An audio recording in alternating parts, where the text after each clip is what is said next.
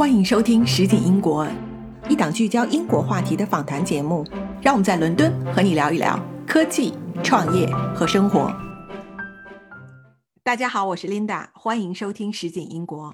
Hello，大家好，我是 Ken。实景英国从第一期到今天已经八个月了，在过去二十期里，我们邀请了来自不同领域、不同行业的朋友，一起聊了聊他们在英国的故事以及他们的观点。感谢所有听友朋友对我们的支持。后面呢，我们想做一些新的尝试。我们第一个新的尝试呢，是做一季关于人工智能话题的 mini 系列。在后面四期，我们会邀请四位在英国从事最前沿 AI 研究的朋友来节目做客。人工智能走进公众的视野，要从2016年英国 DeepMind 公司研发的 AlphaGo 和世界围棋冠军李世石的人机大战开始。AlphaGo 以四比一战胜李世石，也是人工智能领域突破的一个重要里程碑。作为我们 AI 系列的第一期，非常的荣幸邀请了 AlphaGo 设计师之一、DeepMind 高级资深研究员陈玉天来节目做客。玉天来自围棋之乡天台，以台州高考理科状元考入清华大学电子工程系，后在美国加州大学欧文学院分校攻读机器学习硕士、博士。在加入 DeepMind 之前，曾任剑桥大学助理研究员。玉天，欢迎来我们的节目做客。谢谢 Linda，谢谢 Ken，呃，我是于天，很高兴参加这个节目。那于天非常高兴你能参加我们的节目。你现在是在国内是吧？对，去年因为疫情缘故嘛，我就回国了，然后在这儿 work from home。你在哪个城市？国内我在浙江，浙江老家这边。我当时也是去年的时候也是一起，就是大家一起 lock down 嘛，然后我们到九月多的时候。就发现第二波感觉有这个苗头起来了，想想不行，可能冬天情况会更严重，然后一狠心就是十月份的时候就买了机票飞回国，还挺庆幸的，当时做这个决定还挺正确的。那就是在这个回国之后，对你这个工作上，你觉得有什么影响没有？因为可能说网络啊什么的，还好吧，因为对，你知道就是做用计算机的嘛，其实只要网络能连上，其他影响都不大。然后就是主要一个时差的问题，现在就是调整一下，跟着英国的呃时间工作，其他都没什么影响的。对，英国的时区其实还好哈，跟国内其实 overlap 的时间还是挺长的，不像中国跟美国 相对痛苦一点。对，都是八个小时，如果跟美西时间相比，那就说我这边，比如说我下午的时候是英国早上，那我从下午开始工作到晚上半夜，刚好是那英国的白天时间，所以重合的还挺好的。一天，我知道你当时清华毕业之后，你是先去了美国，对吧？读的这个硕士跟博士，然后你才来的英国。对的。是当时怎么决定来了英国呢？能给大家讲讲你的英国故事？当时我是呃读完 PhD 嘛，然后我是想在，因为我当时还是想说走那个学术路线，然后看看以后有没有去高校的机会。所以一般的话，大家都会先去考虑，就是先做一两个 postdoc 嘛。然后我当时收到剑桥的 offer。剑桥在 machine learning 这块也是非常牛的一个团队，当时我也没有想太多，就就答应了。那你是怎么就是又从剑桥后来加入了这个 DeepMind 呢？对，这个还是比较巧合的吧，因为当时 DeepMind 好像也不是特别的 famous。呃，我当时是一三年到英国，然后做了两年博士后以后，到一五年的时候，当时在找工作嘛。嗯，DeepMind 的话，其实当时在在 machine learning 这领域的话，其实它做了一些挺不错的工作，就是用呃 DQN 的方法，就 Deep Q Learning 的方法去训练神经网络来玩 Atari 的 game，但这个影响还蛮大的。然后他还做了有一些很多那种 Generative Model 的方面的工作，这个和我当时研究兴趣还比较一致的，所以我就呃也是申请了。当时刚好是他被 Google 收购了嘛，他是一四年被 Google 收购，然后我是一五年的时候申请的，因为感觉有 Google 在支撑的话，应该还是比较稳定的一个工作机会吧。跟公司里面一当时一些人聊，感觉还就挺好的。他们想做的一些就是这种偏基础研究这方面的工作，虽然是在一个公司环境里面，但不是那么侧重于产品方面嘛。我觉得还是一个挺好的一个研究环境。哎，那你最早在剑桥当时做的研究的方向是什么呀？剑桥我当时做的是贝叶斯贝叶斯分析，然后很多那种怎么把就贝叶斯模型用到大数据的一些问题。呃，当时和 DeepMind 在做一些生成模型的一些概率模型，还是有一些很多类似的地方，所以我感觉当时还是研究方向还挺 match 的。就我比较好奇，就是因为你有参与那个 AlphaGo 的这个开发，就我想说，当时在你加入 DeepMind 的时候，其实 AlphaGo 的研究已经开始了，或者说一些一些基础工作已经已经都有铺垫了，是吧？对对，AlphaGo 项目应该最早应该是一四年的时候开始的吧。然后我当时进去的时候是一五年九月份嘛，然后没过多久，刚好他们已经是正好跟樊辉做了一次内部的测试。当时我就是刚加入也没多久，然后我们在公司里面看，我是非常非常激动的，因为我也是从小学围棋的，然后也接触了人工智能，知道就是说围棋对人工智能这个问题是有多多么困难。然后没想到 DeepMind 就说已经做到那么好的程度了，我是非常惊讶的。然后后来的话就是很感兴趣嘛，也就参与到这个呃研究团队里面一起工作。就你其实当时就是其实已经基本上可以预想到这个东西会是一个 big hit，就是可能一年两年之后会在这个公开场合等于说震撼世界的这么一个一个发现。在公开场合，这个我倒之前倒不知道的，但是当时能够击败，就樊辉是职业二段嘛，然后能够就是说第一次能够击败一个职业选手，这已经是一个里程碑式的一个发展了，就对于游戏 AI 来说，所以这个当时还是就是看到哪怕是当时的那个水平就已经是很厉害了，然后后面的话能够发展的那么快，就几个月时间里面超过李世石的这水平，我我其实从。呃，刚进去那时候还是没有想到，就是说有那么快的进展。DeepMind 是一家什么样的公司？其实我觉得，就是虽然 AlphaGo 让 DeepMind 很有名啊，但好像从外面来看，觉得 DeepMind 还是个挺神秘的公司。在里面工作什么感觉？我觉得你可以把把它想象成是就是在 Google 的这种工作环境下面，然后做一些就是基础研究的工作吧。我觉得它是一个就是大学跟高校的那种混合的一个状态。因为里面的话，其实有很多的那个 team lead 都是从大学里，就是大学教授兼职或者全职过来的，然后也带来很多就是做学术研究的那种氛围，这里是非常强的。但同时的话，它也是因为是被 Google 收购的嘛，然后它有把很多 Google 一些项目管理的一些经验啊、方式啊融合进去，所以我觉得对于一些就是一些大项目的一些掌握的话，就是比可能比一个高校里面一个老师带着一个一些学生做团队可能。觉得就是说经验会更多一点，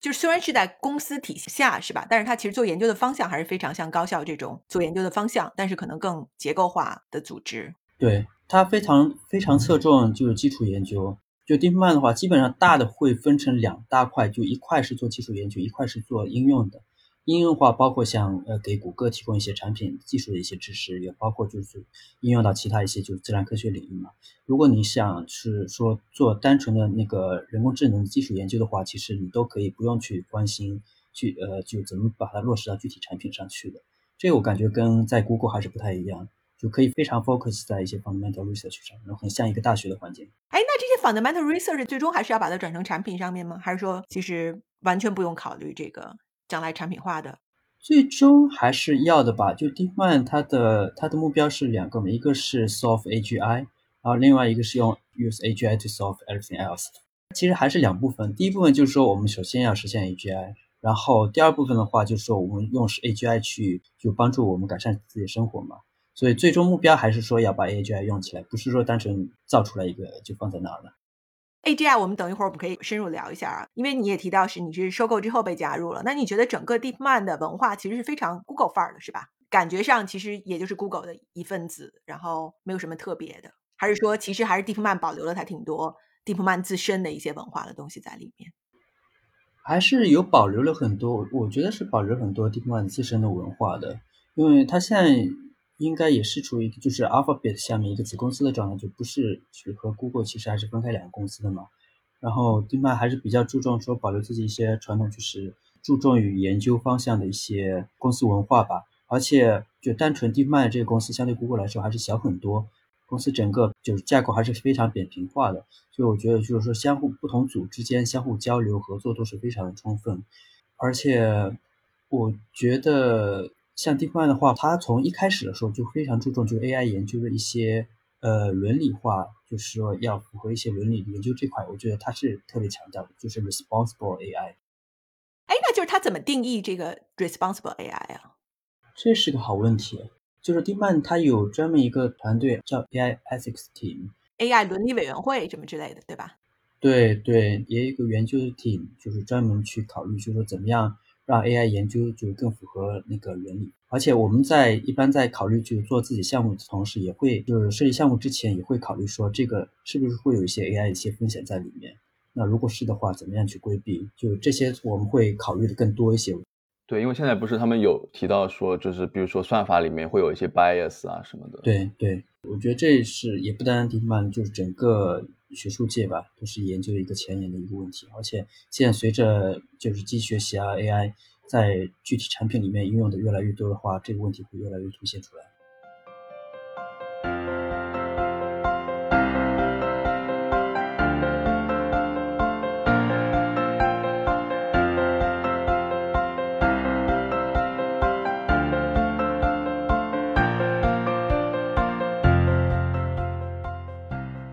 你是 research scientist 是吧？就是研究科学家，这个能给大家稍微科普一下，就是研究科学家主要做什么呀？就是你如果描述你每天的工作，大概是个什么样子的呀？我们有几个大的大的 category，一个是 research scientist，一个是 research engineer，呃，还有一个是 software engineer，就主要是这几个大的方向吧。然后一般情况下，其实 scientist 和 research engineer 一般都是在一起工作会比较多一些。我们工作就是呃也是 project 导向，就是一旦制定 project 以后，相互之间会配合嘛。那 scientist 的话可能会更稍微更侧重一些那个，比如 modeling 啊，然后怎么样去设计算法，就考虑说呃怎么去做一些更好的呃算法能够变让它有效性啊变得更好。然后 research engineer 的话，可能他会更更擅长于就是怎么样把就是设计的算法能够放在 Google 这个整个计算框架里面，让它能够更优化，然后计算效率啊什么的更强。有这样一个一个大致的一个分工，但也不是绝对的。很多 research engineer 其实他们做 research 能力非常强的，所以。我觉得还是更多还是看人，就是你自己的兴趣是想要，比如说提供更好的那个技术支持，还是说更想要讲更多的 idea，然后尝试不同的方法。那你肯定是喜欢更多的 idea 的，对吧？差不多吧，其实，但是在 Google 这个环境下面，就说怎么样能够把一个方法用在一个 large scale 上面，然后让它能够，呃，让它能够在更大的就 data 上面能够跑得更好，其实也是挺有意思的一个问题。对，我觉得这个 Google 有很强的优势啊，对吧？Google 又有那么强大的这个基础设施，然后也有这么多好的数据。而且我感觉从工程就角度来讲，可能这是就是高校没有办法去匹配的一些就是优势，因为高校刚才你也提到就。可能在规模上，或者说在这个就是严谨的这个程度上，跟公司的这个大规模的代码的管理啊，一些一些构架什么的，都是没有办法比的。我觉得可能这也是一个趋势吧，我不知道你是不是这么认为，就是 AI 的研究可能越来越趋向于高校和这个企业结合的这么一个模式。我觉得这是一个比较好的一个模式吧，因为企业有计算资源，有实际的数据，有也实际要解决的问题。我觉得 Google 又有一些它特有的一些优势吧，就是 Google 对于那个底层就是代码管理这块真的做得非常好。绝大部分团队之间的代码，就是你是可以直接看的。然后它对一些标准化的一些要求比较好嘛，然后很多代码就直接可以拿来然后重复使用。这个我觉得在高校是很难实现的。不同研究团队之间，大家各用各的，哪怕一个团队之间，我用 Tensor 呃 TensorFlow，他用 PyTorch，你这种代码复用都是非常难的。所以这个我觉得，就是以公司形式做一些大的研究计划方面一些统一性的话，其实对于整体的一个技术积累跟发展是很重要的。对我个人非常羡慕这种这种状态，因为我觉得我们组就是 没有什么很好的代码管理。你赶快去 DeepMind 申请去实习吧。欢迎欢迎。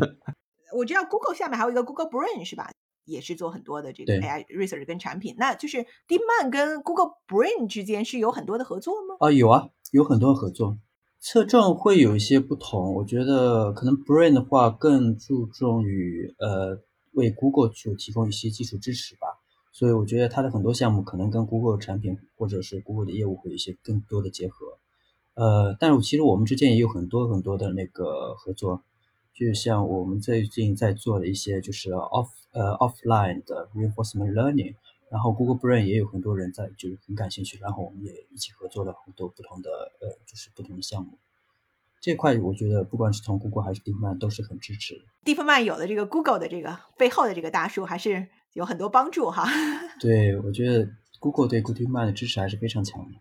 那刚才我们有就是讲到，呃，这个 DeepMind 的这个目标就是是发展这个 AGI 或者说是通用人工智能啊，或者说是强人工智能。那我就比较好奇，你们就在在你们内部对这个 AGI 这个词有一个有一个定义吗？或者说你们的这个努力的研究方向，或者说就你们理解中的 AGI 是什么？然后你们是就是在做哪些工作往那个方向上发展？可以给我们讲一讲。AGI 的话，其实我们有一个大致的一个些想法，但是其实不同人可能还是有不同的解释的吧。最理想就说，一般我们希望就是 AGI 的话，是你同样的一个算法。就是 AI 的一个算法，可以把它运用到不同的问题上，能够同样算法的可以解决就是不同的 AI 问题。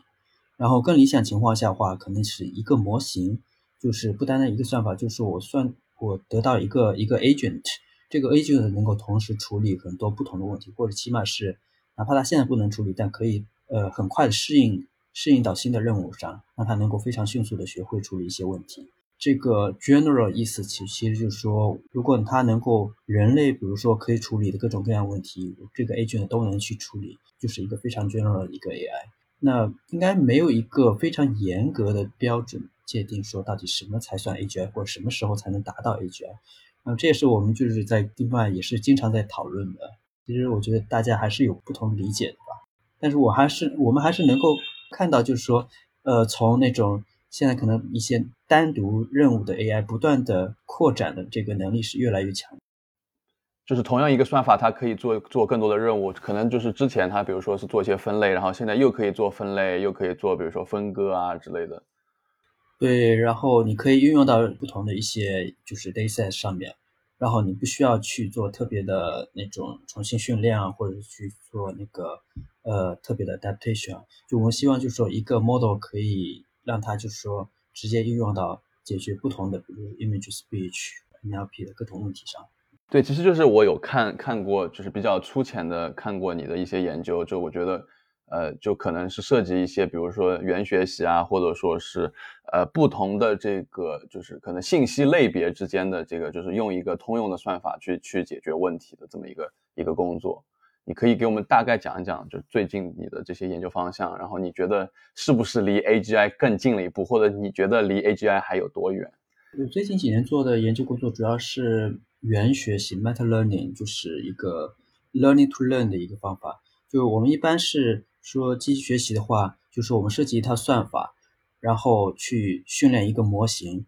就设计一套算法，然后把要用的训练数据输入进去，去拟合一个模型，让这个模型可以在这个数据上面去学得更好嘛？那模型是学起来的，但这个算法本身是我们自己手动就是编程出来的。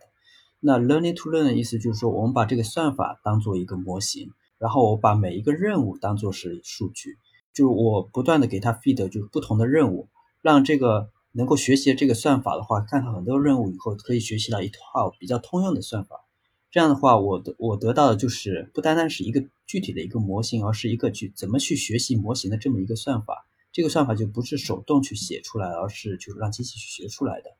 那这个好的地方就是说，现在很多的 AI 算法其实大部分还是说需要就研究者自己去设计嘛。但是你不同问题可能需要有不同的方法。那手动去设计一个非常 general 的一个 learning algorithm，会是非常难的。那么就希望，就是说，既然数据能够帮助我们学习某一个解决某一个具体的任务，我们也希望数据能够帮助我们去设计一个比较通用的一个设计一个学习方法。我之前的话有，就是说用这个元学习这个思想的话，比如说用来学习一个优化器，就我们常用的优化器，比如说一个贝叶斯优化器，它是一个我们根据贝叶斯的方就是模型的方法去推论，然后去去推导它的一个一个公式。这个优化器的过程应该是怎么算的？那我就希望用用神经网络的方式去学习，说如果我们要解决这么一个优化过程，那它的最好的算法用这个神经网络是怎么学习出来的？就不需要手动的去推那么多的公式，然后呃让它那个适用的范围能够变得更广一些。那另外也还有一个工作的话，比如说那个就更偏应用一些了。就我在做一一个小样本一个学习的任务，比如说我们把它应用在。呃，文字到语音合成的一个模型上，就 text to speech。那正常情况下面，我们要要学习某一个人的声音，可能需要把它 feed 要可能几十个小时的数据，才能学习到一个比较好的一个 text to speech 的一个 model。那对于一个新的任务的话，我们可能又要重新收集，就是几十个小时的声音去学习一个新的模型。这种工作不但要求的数据量很大，而且每次的话训练过程也很长。那我希望就是说用用一些 future learning 的方法，用一些 meta learning 方法，能够得到一个更好的一个 learning algorithm，使得它在每一个新的任务上，这里面一个任务指的是说一个新的新的声音上面，我们只需要少量数据就可以非常快速的去学习。然后我们最后是可以实现，就是说基于可能五到十分钟的一个人的声音，就可以学习到一个比较好的，就是可以合成出一个和这个人的声音比较像的一个模型，而不需要几个小时甚至是十几个小时的时间。那这个我的理解还是一个比较 narrow 的一个 meta learning，就是说它针对的就是 text to speech 这么一个 model，然后把它扩展到就是不同人的口音上面去。那我觉得未来的话，理想情况下的话，我们这个 model 的话，不单单是做一个 text to speech。它也可以用来很快的适应，比如说去学习到一些呃 speech recognition 啊，然后怎么样把那个语音的合成跟语音识别都用同一套模型去把它呃或者同一套学习方法把它统一起来，或者我们可以甚至扩展到就是 multi multi modality 就不同类型的数据上面去，那种方法的话是更接近于就是 AGI 想要实现的，就是不单单是一个狭义的一个任务集上，而是一个更广义的。就是如果人能够处理不同的数据、不同类型的数据，那我们希望这一套算法也能够处理不同的数据。太酷了，这个这个太酷了。对我我听过你们一些 demo，我觉得这个好酷，就是你们那个 paper 上发的 demo，我觉得那个声音质量好高哎，非常的酷。呃，谢谢。这很多工作也是基于之前 DeepMind，然后谷歌的很多模型上面去。我们只是说把 Meta Learning 这个想法看能不能用到 Text to Speech 这个问题上。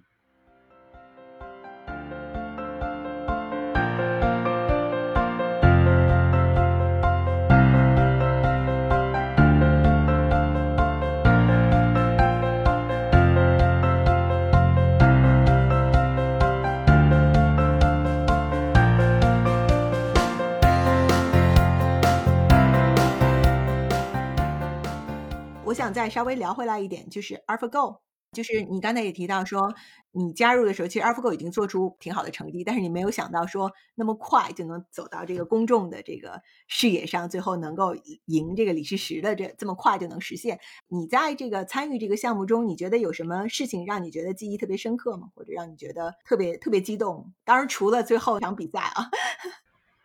对，比赛肯定是最激动的。那。之前的话，我觉得有很多次啊，其实就是每次 model 有一个比较大的一个更新、一个进步的时候，都是比较激动的时候。对于我个人的话，自己最主要贡献就是说用一些 BS 优化的方法，去把整个 AlphaGo 的整个模型去做一个整体的一个调参。这个因为之前其实就是训练神经网络，这些都是用比较传统的一些方法，但是你把神经网络训练好以后，怎么放在这个 AlphaGo 这个系统里面？把它跟那个蒙特卡罗数搜索方法去结合起来，这一块的整个优化其实还是很难的，就是它是一个黑盒优化的问题，你没办法用一些呃梯度下降的方法去做的。那我当时也是抱着试试看的心态，就用一些 Bayes 优化的方法去跑，大概过了也就是一两周的时间吧，发现就是说确实有个比较明显的一个算力的一个进步吧。当时其实我不太清楚到底说它那个。一个百分比的提升到底有多重要嘛？然后我就去跟那个 David Silver，然后阿加黄他们去聊嘛，然后他们说这个其实算就比较大的一个进步了。我当时也是觉得挺兴奋的，就感觉是自己之前在做 base 方法里面一些用到的很多知识，可以直接用来 apply 到这个这个 AlphaGo 问题上面去嘛。这对我个人来说还是比较激励的一一个时间点。然后后来的话。参与到里面，我觉得每一个版本的更新都是非常让让大家激动的。你们当时这个有多少人在这个项目组里面啊？当时纯技术的可能十个左右吧，十个上下吧。那也是挺小的一个 team 哈。对对，也不是一个很大 team。但这个 team 的话，我觉得就是说各个背技术背景的人都有，就有做 deep learning 的，做 reinforcement learning，然后有 engineer，然后。我觉得就是说各个各个方向的那种技术技术搭配还是比较完整。哎，那你们是做到什么阶段，然后就觉得说，哎，我可以跟这个李世石打一场比赛了，可以全世界直播了？就是特别早就已经有计划，先定了一个时间，还是说你先做到一个程度，你觉得，哎，现在我们可以做，然后再开始计划这个事情？因为我们不跟李世石比，我们也不知道到底能不能赢李世石啊，啊。所以 肯定是先跟他先约了一个比赛，然后在此基础上，就是在比赛之前，我们就不断的就是更新迭代版本，然后增强他的棋力，因为我我们自己也不知道到底说从哪个时间点开始真的能够超越李世石，所以这个也是相当于是 Demis 他们对自己就下了一个目标嘛，就是这个目标就是说在公开比赛一定要想办法能够实现就超越李世石这样子。那他在之前有学习过这个他的棋吗？没有，我们这个没有针对李世石他自己的棋分，比如说做调整，因为也很难。本身这个 deep learning 都是把一个大的数据库放进去嘛，你可能李世石他本身有可能几百或者几千个棋局的话，也很难影响 AlphaGo 学出来的一个棋分。因为我知道后来好像 Alpha 那个 Zero 的话，就根本不需要就是和人下来进行提高了。对 AlphaGo 的话，它是一开始的时候用一些呃之前积累的棋谱，人类棋谱去做训练，训练得到第一个版本的一个 PolicyNet，然后基于这个再用强化学习方法去不断的去改进。呃，所以一开始还是用到了一些人类的一些棋谱知识，但到 Alpha Zero 的时候就完全抛弃掉了。Alpha Zero 更像一个研究课题，就是说我们能不能做一个更 general 的一个算法，就它不是针对 Go 这个围棋这个问题来做的。当时肯定你们是有一个目标，说要超越这个李世石，但当时有有多 sure 啊？当时在比之前，觉得胜算有多少啊？我们会内部去评估它的算力嘛？呃，围棋的话，它有一个 ELO 的一个一个评分体系，这个就是在国际上通用的，不同棋手之间都会排一个就棋力的一个一个排行的。我们话也是当时是根据 AlphaGo 它不同版本会去评估，就是它不同版本之间下，然后评估它就是最新这个版本的棋力是多少。那这个棋力的话，我们觉得还是比较高的，但关键是这个棋力是通过跟围棋软件得出来的，而不是跟人去实际比去得出来的。所以到底这个分数能不能直接就是 transfer 去人跟人的那个棋率去一对一比较，这个我们其实谁都没有没有这个信心说肯定是这样子。所以我们只是说感觉上应该是可以超越，但是真的比赛是什么样子，比赛之前大家都不知道。因为我当时看那个纪录片嘛，因为他不是有一个跟踪你们报道的一个纪录片，跟踪这个团队，我当时就觉得说，我不知道就是你们当时的这个团队有没有刻意的，比如说有一点点表演的成分，就有一点这种戏剧的这种感觉，还是说就是真的是当时的那种那种他们的心情真的是非常的忐忑，因为我记得有一局是那个 AlphaGo 好像是犯了一个比较低级的错误什么的，然后我记得 David Silver 在那个屏幕上他就他说。就就感觉真的是非常非常的失望，非常难受。我不知道当时是不是真的是这样，还是说你们有一点点，就是说因为因为有人在拍摄，所以说你们可能把你的这个情感更加的就是宣泄出来一点。对，这个是就真的比赛，这个没有预演的。然后不像就是我们做研究的时候有一个 test set，然后你可以偶尔去看一下 test set 上 performance 是怎么样。我我们这个比赛的话，因为李世石之前是从来没有下过，所以我们是完全没有。就是没有这个信心说肯定能赢或者或者肯定不能赢的，对这个对于我们来说也是不管是在心理上还是技术上都是一个很大的一个挑战。第四局的时候，我们就是看他直接呃最后感觉是能赢的时候嘛，然后突然发现就李世石下了非常好的一手，呃导致后面再走了几步以后，就 AlphaGo 就直接是不行了，就就开始犯一些很低级的错误，也不算低级错误，就是说。我感觉是他，他觉得已经不行了，然后就走了一些，就大家看起来很奇怪的一些走法。这个，呃，我们当时也是很意外的，就是这种是没有预期到的，所以我觉得还更多的还是比较真实的一些心理感受吧。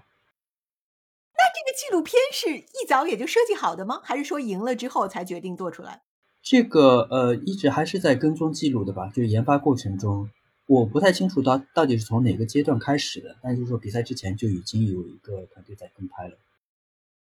那这个纪录片还算比较真实的哈，还是挺真实的刻画了整个的过程。对对，都是一些真实的场景。我反正每次看的我我就觉得非常热血澎湃。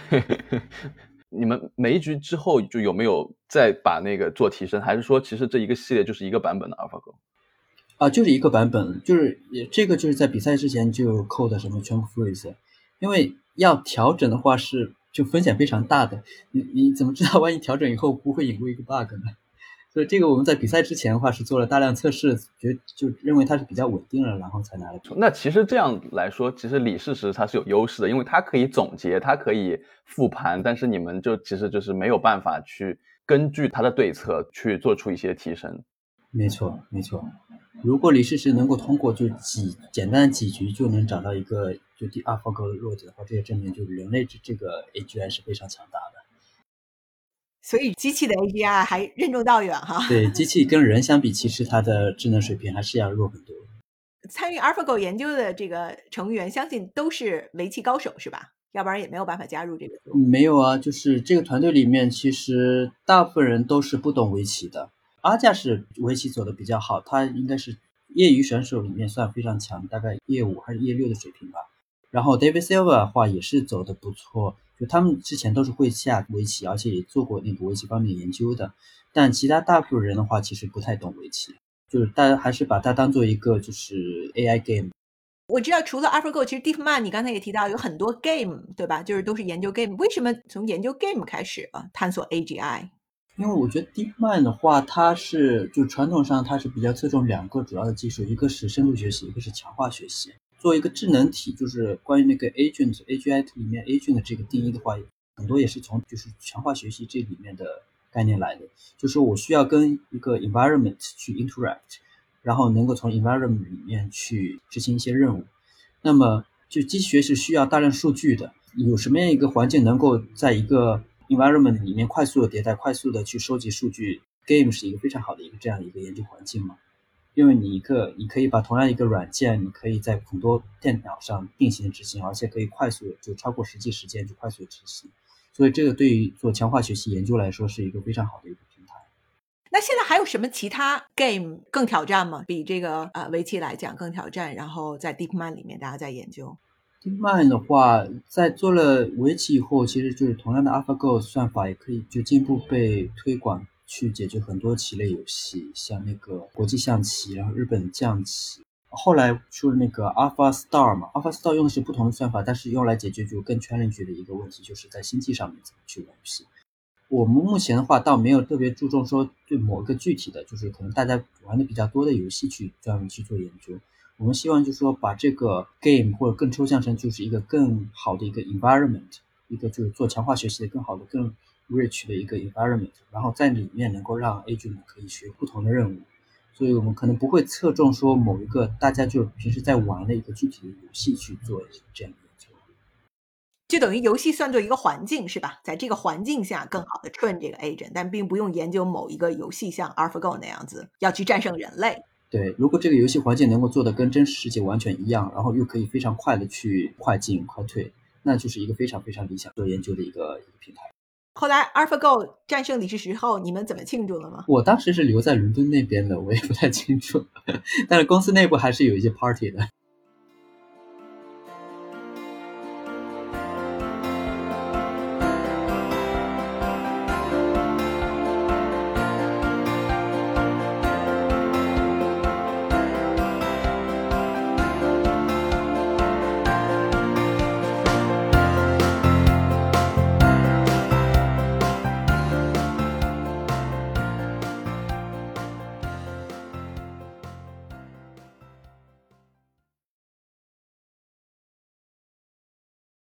我想问那个玉天一个问题啊，可能这个有一点点自私这个问题，因为我是一个就是从一个博士生在做博士生的角度，因为我也是做可能相关领域的研究，我就想问你们在这个研究过程中。一定会有很多的不确定性，或者说很多的就是失败啊，或者说就是比较不好的尝试。就是你们内部有没有就是应对这种这种不确定性的一些比较具体的一些措施？然后或者说你你个人是比如说在这个心态上是怎么调整这些问题的？因为我觉得可能在我的个人研究中会有很多这样的挫败感。这个很正常，我觉得做研究的话，这个是经常碰到的。就有时候可能自己觉得非常好的 idea，然后试了很多时候就发现其实行不通。这个我觉得也是经常碰到。我们现在就是做研究的话，一般会设一些比较短的一些 milestone，就是可能几周时间，然后尝试一些 idea，看这个 idea 是不是 promising。然后如果结果就是比较一般的话，可能就会考虑去不同的 idea 了。呃，然后如果比较 promising 的话，把这个项目继续做下去。就是做的过程中会随时调整。嗯，但有有时候，比如说做一个比较长的项目，然后哪怕去发了 paper，结果发现其实这个效果跟最初预想不一样，这个也挺常见的。我觉得做研究本身就是有这样一个一个性质在吧。对，研究就是有很多很多的不确定性，但我觉得这也是研究最有意思的地方，在不确定中不停的找方向，然后最终实现。对，这个研究的选题一般是怎么来确定啊？就比如说是你来提一个想法，还是说已经有很多你来选一个？一般是我们提，我觉得还是比较 bottom up 的。但公司的话也会有一些大的一些研究方向的一些一些指导。我觉得丁曼还是比较注重，就说我有一个非常明确的一个 goal，就是 AGI。然后围绕 AGI 的话，可能会有几个大的方向，他觉得是比较重要的。那我们自己在想 project idea 的时候，也会看自己 project 是不是跟这些大的一些方向会 align 比较好。因为丁曼还是非常鼓励内部合作的。那其实你如果说我完全想做自己想出来的跟其他人不一样的，那你可能也可以做，可以做一段时间。但这样的话，你会就会感觉很孤独嘛？就是自己一个人在做，然后其他人都在做不同的东西。所以，如果想得到更好的支持，然后更多人一起做一个项目的话，大家都还是会想做自己的 project，怎么样能够跟其他人一些 research interest，然后跟一些公司的大些大的目标可以 align 比较好。你刚才也提到说，像你这个，因为 build 就是包括这种不确定性，可能你有比较小的 milestone，那就是说，你一开始这个项目 idea 的时候，就是确定了之后。大概也就有一个时间线，是吧？就是一个大概的一个计划，这个项目要做多久？对，对，我觉得这个话就是还是跟很多 Google 的一些项目管理的一些经验吧。所以一些稍微大一点项目的话，都会有 Program Manager，就是一起帮你跟着跟着进度，看看是不是现在就有太大 delay，然后需要什么样的支持，包括人力的资源这方面。所以我觉得这个 d m a n 对项目管理这块还是做的比较好的。那一般你一个项目，像你刚才说的，可能你是 scientist，然后你会有 research engineer 跟你配合一起来做，是吧？看项目，就是说有些项目可能我自己做，或一两个人做。如果需要 engineer 一起支持的话，可能会再说再去沟通。其实这也是双向选择的一个问题。就是如果 engineer 对这个 project 挺感兴趣的话，就会直接参与进来。那一般一个项目多长时间呀？这个有长有短的吧。我觉得正常的，可能。一个项目可能就几个月的时间，比较短的。但像 AlphaGo 这种也是做了一两年的，然后 AlphaFold 的话，其实都做了有四年多了。就是每个项目的话，这个时间倒不是固定的。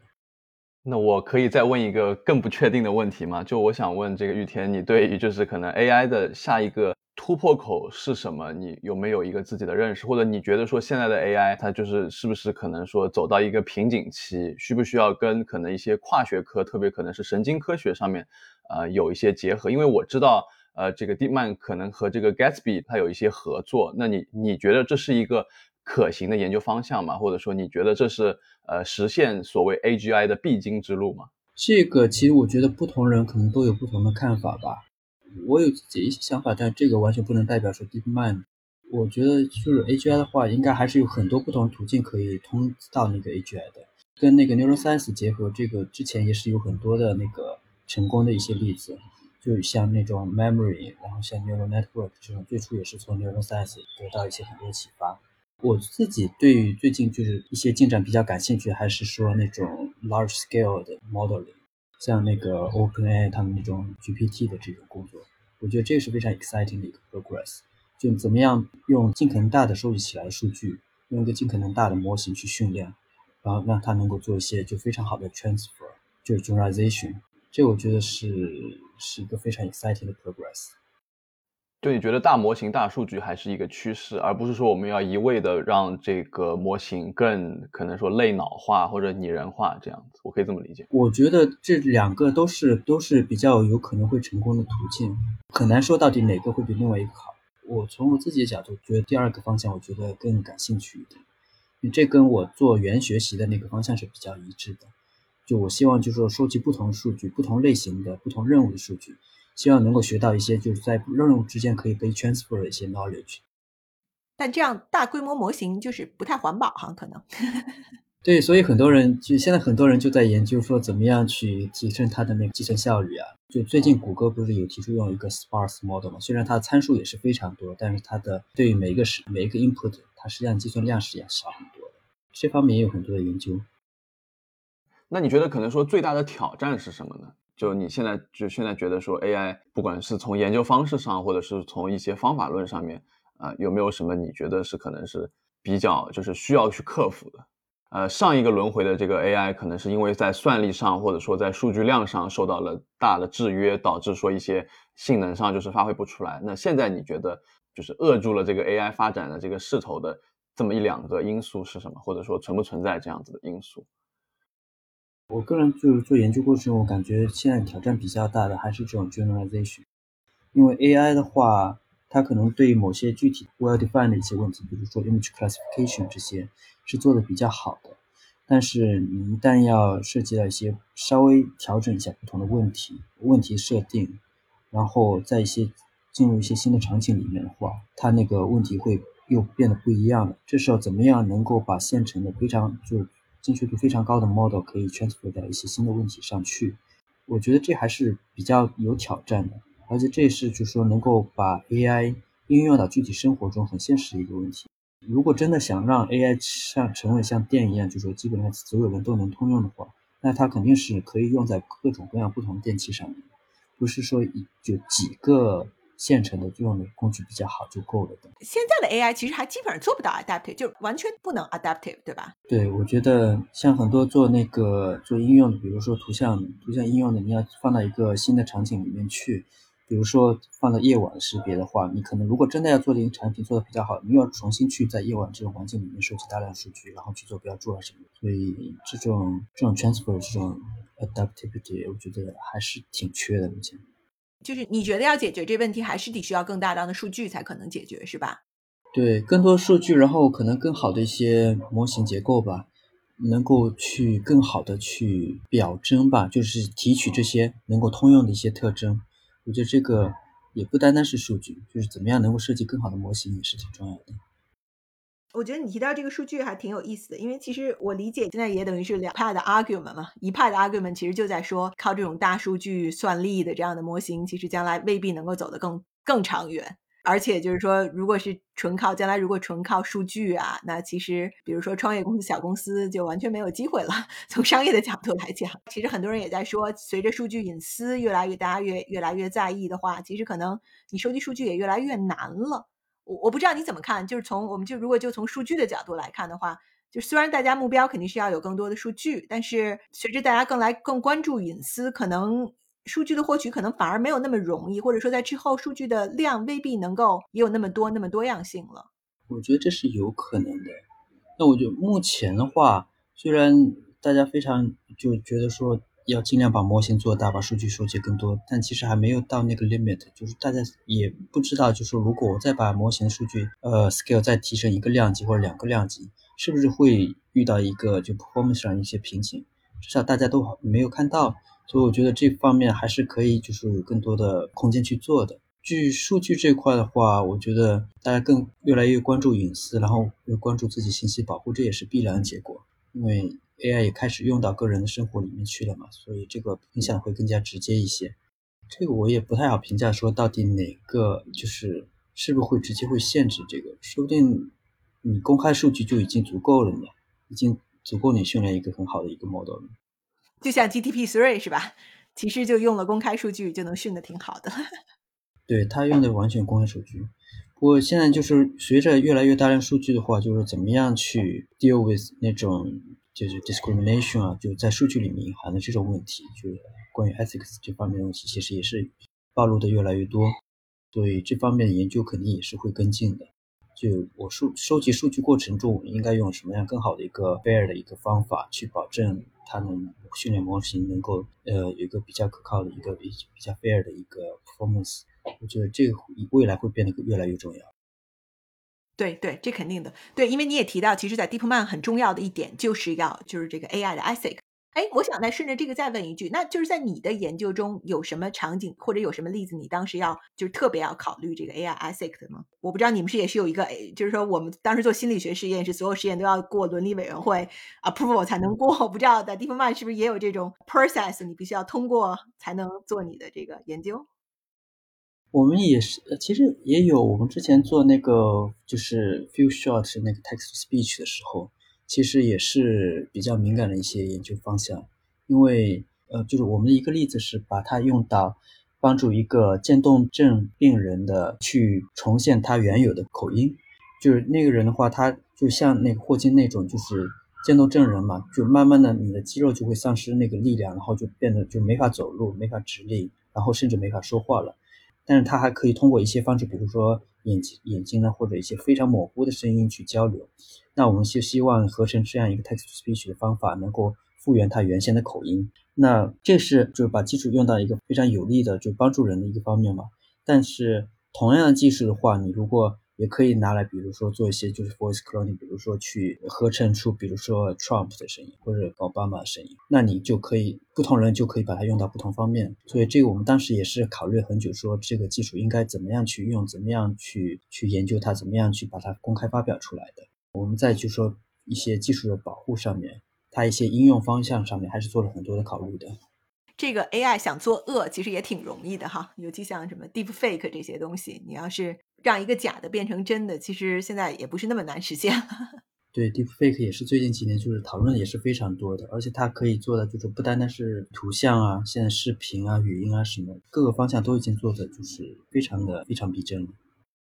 哎，那你们做的那个语音的那部分，其实就是从技术层面来讲，跟 Deep Fake 实现的 Fake 人的声音是不同的方向吗？啊，还是不太一样。Deepfake 是基于那个 VAE 的方法，然后我们是基于一些就是 fine tuning 的方法，就是从技术路线上来说还是不同的方法吧。然后我们当时也是考虑是这个技术会不会产生一些就是轮响问题，但是实际上需要我们技术的话，还是需要一些包括技术跟数据上一些瓶颈的。所以不是说所有人就是看了一个论文，然后直接可以把一一模一样的技术给实现出来。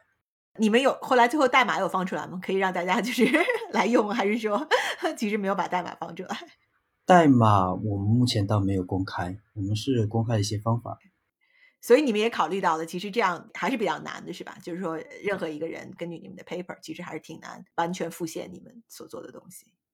嗯，也需要一些数据方面的，因为我们如果你要真的做到非常好的数据的话，呃，就你需要得到模仿的那个人的一些高质量语音。其实这方面很多公司提供一些类似的服务，呃，然后他们的话一般会要求，就是说如果要用这个服务的话，你必须就是征得，你就想要模仿那个人的声音的一些明确的一些授权，